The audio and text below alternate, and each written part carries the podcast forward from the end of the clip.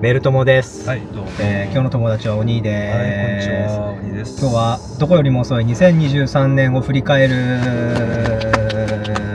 一ヶ月経ちましたからね。まあ今2024年の1月末っていうか2月なのでもうさすがに2023年振り返ってるやつどこにもいねえだろういとないいねうことでやるんですけどどうでした2023年年。ですか。まずだってそもそも2月に一緒に西横って行ったじゃないですそうかですよ。鹿出たっすね鹿いたマジで鹿出ためっちゃ怖かった鹿あの辺りからなんかいろいろ加速はしましたね。加速三月末はほら静岡行ってそうまっしすたねしね静岡行ったし今年あれっすよね仲良くなりましたねとてもね。 まあ俺はあのもともとねあのソガミルさんはとてもあの仲良くしてて。いやなんかただあのね推しグループが一緒になるとやっぱ深まるものが深まりますよ共ね。通項が増えるからそうですね。今まではこうアイドルみたいな感じで幅広く話してたけどやっぱり特定のフィッシュボールというのができて、まあなるほどねみたいな感じでしたけどだから3月静岡行って遠征で言うと俺はまあサッカー見に行ったりもしてたんでそうだね。多分12ヶ月のうち10ヶ月ぐらいは飛行機に乗ってたすごいねいそうじゃあ1、1は乗ってないのか。1、1、6、10以外は乗ったかな。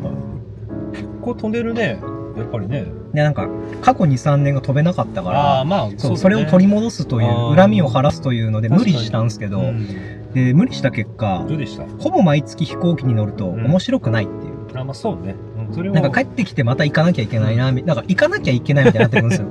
だから多分2ヶ月か3ヶ月に1回ぐらいがなんか楽しさがキープできる範囲ですね、うんおそらくね、あれは。そうだよねでもお兄さんはまあ、乗るというか住んでたじゃないですか。まあ僕千葉にねやっぱりめちゃめちゃ行んで暑かったけどうんあれはもう振り返るとあの人生の中でも指折りの体験だったなってことに気づいてでも楽しかったっすか相当楽しかったトータルああ、まあそうっすあよのね。思い出も深いしやっぱりその道産高で生まれてまあ戸上さんも道産高じゃないですかああ。であの北海道外に遊びには行くけど住むまっあてい確かうにね、経な験はかね、なか、ないじゃないですか、まあ大学就職か就職、進学か就職で行かない限りはないっすね。じゃないですか。で学校も全部大学も北海道札幌だし、札幌から動くことないし、うん遊びに行って1週間いるとかはあったにしてもねあー住むってなると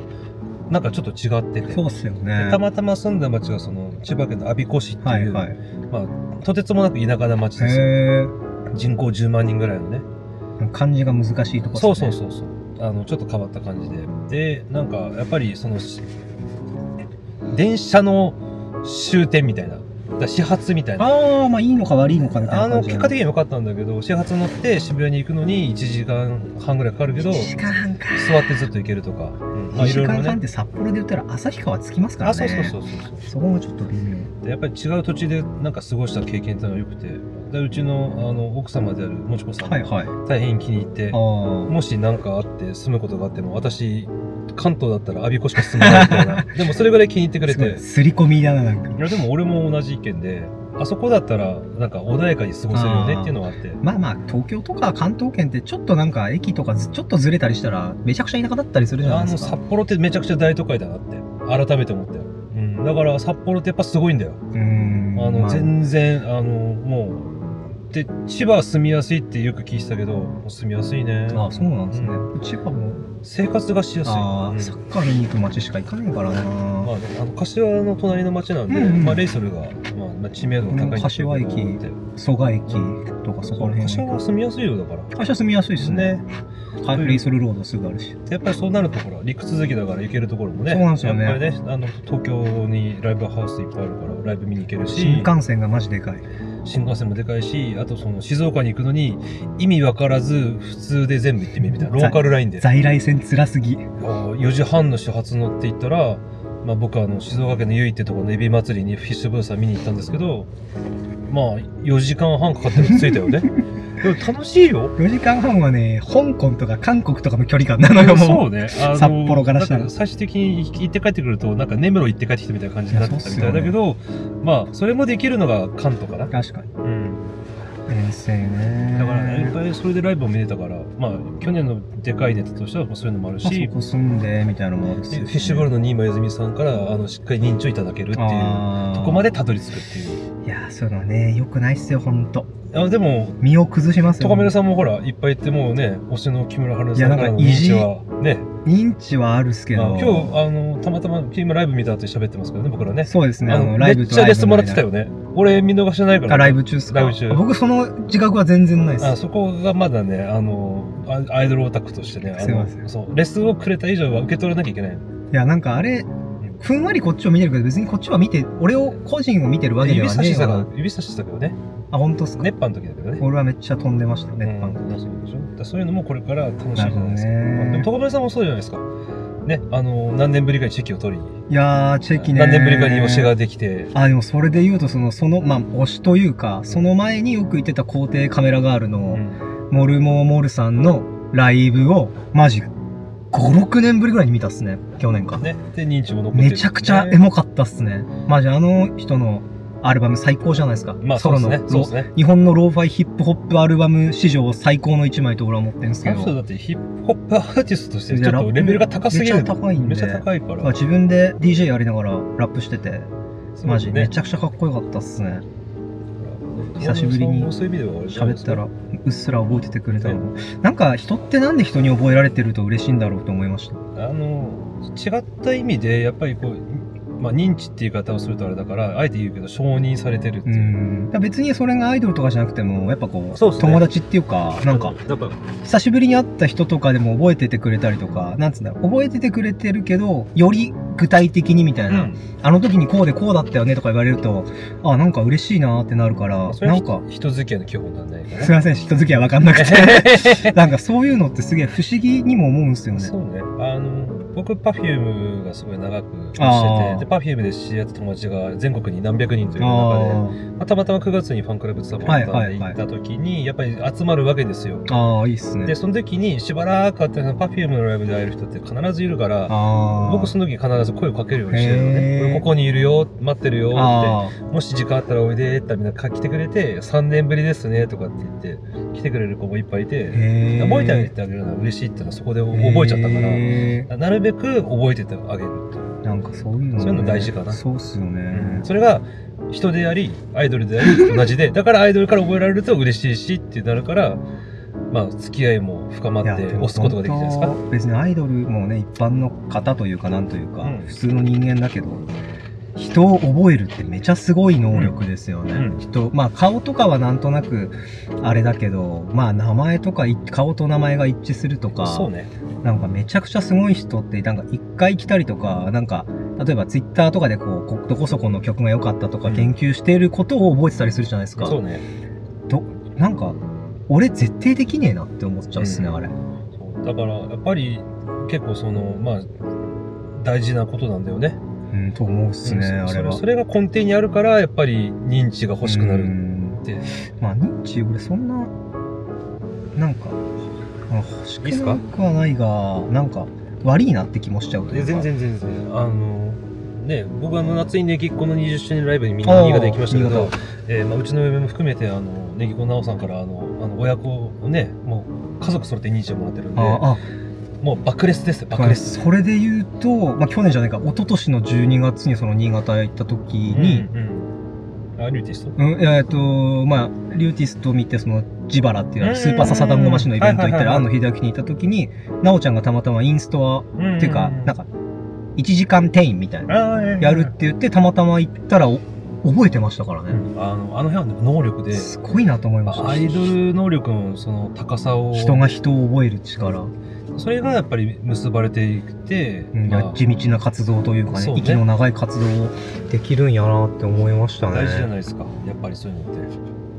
なんかそういうのすげえ感心しましたね。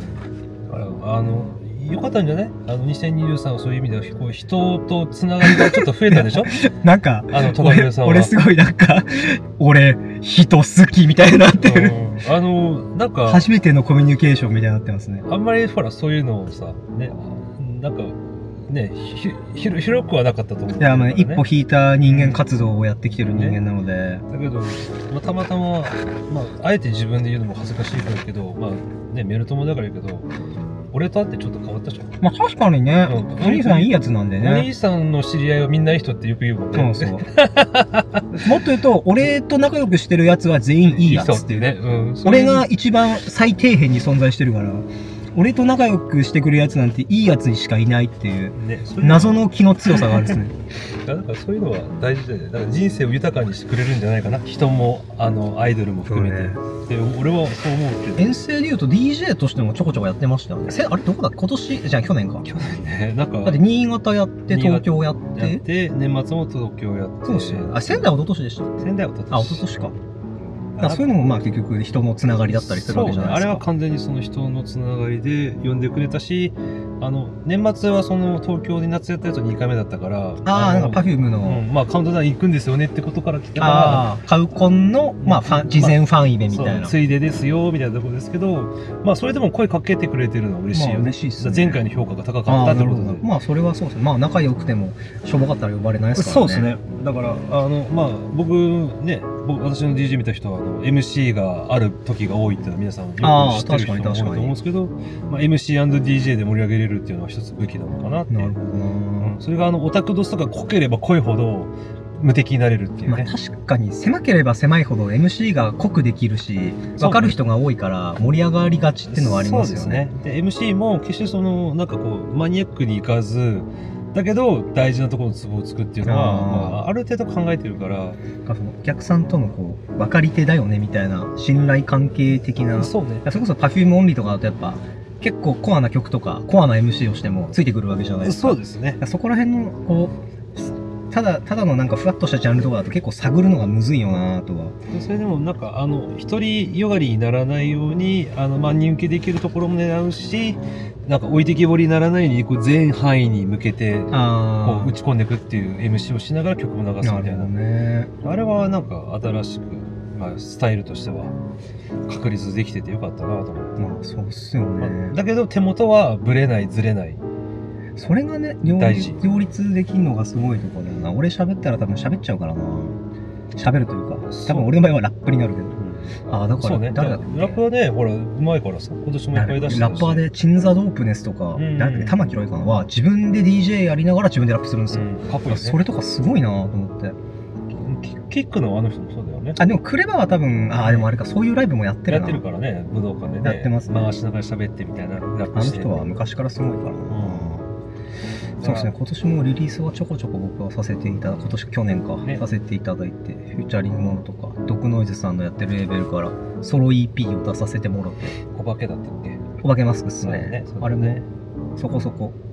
た合うと評判が良かったりするのでだからねなんかまあいろいろ活動は多岐にわたるんですけど、うんまあねまあね根幹にあるのはやっぱしライブなのかなと思ってるんであここ間は家でネットフリックスを見るっすかねあれはねネ ットフリックスをダゾーンで J リーグを 見見て泣くっていう、まあ、映像ものってのは大事だよねお兄さんなんか映画とかそういうコンテンツを見るイメージがないっすよねないでしょあの見るんですか見るんだけど基本的に時間があんまりないから